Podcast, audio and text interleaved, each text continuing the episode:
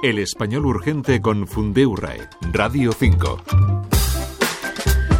La semana pasada hablamos eh, de monedas, en esta no nos salimos del ámbito de la economía con una recomendación publicada recientemente por la Fundeu RAE sobre la expresión empresa invertida. Bienvenido Javier.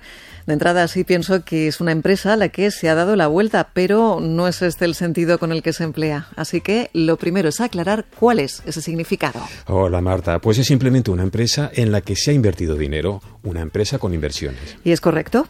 Eh, pues no, porque lo que se invierte no es la empresa, sino el dinero. Lo podemos ver con un ejemplo. Pensemos en yo he invertido mucho dinero en la empresa. Y aquí tenemos una primera pista de por qué no es adecuado porque la empresa está con la preposición en. Pero para confirmarlo, vamos a convertirla en pasiva. Mucho dinero fue invertido por mí en la empresa. Y esto supongo que vale en general, no solo para las empresas, aunque no sé si invertido se emplea así con otras palabras. Eh, lo hemos visto casi exclusivamente en esta combinación, lo cual es otra pista que nos lleva a su impropiedad. En otro contexto podríamos decir he invertido mucho dinero en los informes y no creo que nadie hable de informes invertidos. Todo esto que comentas sobre empresa invertida me recuerda a otro caso parecido, relacionado con disparar.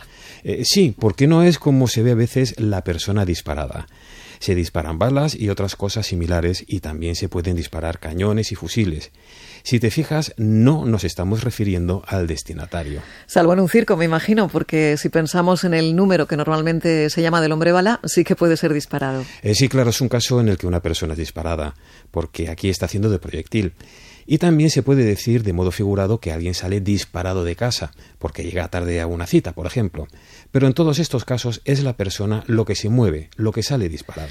De modo que, volviendo a empresa invertida, ¿cómo se diría entonces? Pues como lo dije al comienzo, una empresa en la que se ha invertido, una empresa con inversiones, podría depender un poco del contexto.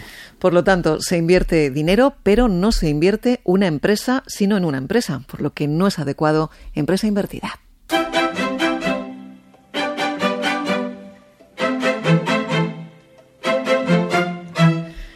La consulta de esta semana la tomamos del sitio fundeu.es y es una duda que les surge a muchos periodistas de medios escritos, sobre todo en los titulares.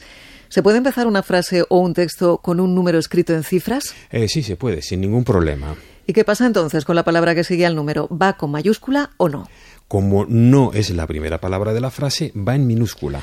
Pero parece que el texto queda un poco cojo porque le faltaría esa mayúscula que asociamos siempre al comienzo de la frase. Es verdad, y por eso no es raro que se recomiende evitar las cifras al comienzo.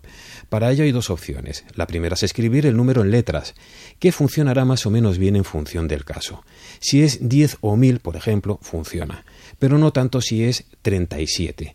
La segunda es reformular la frase, pero no siempre es fácil, sobre todo en un titular. Así que nos quedamos eh, con que, aunque a veces se desaconseje, no es incorrecto. Eh, no lo es. Y aquí lo que cuenta es el estilo. Es decir, no es tanto lo que es correcto o incorrecto como lo que en un determinado contexto y en función del lector al que nos dirigimos pueda ser más o menos conveniente. En cualquier caso, no tiene mucho sentido acabar con una redacción forzada por una cuestión meramente ortográfica. Por tanto, una frase se puede empezar con un número escrito con cifras. Recuérdanos, Javier, las vías que tenéis para que os formulen consultas. X y Facebook y también por el correo electrónico consultas@fundeo.es.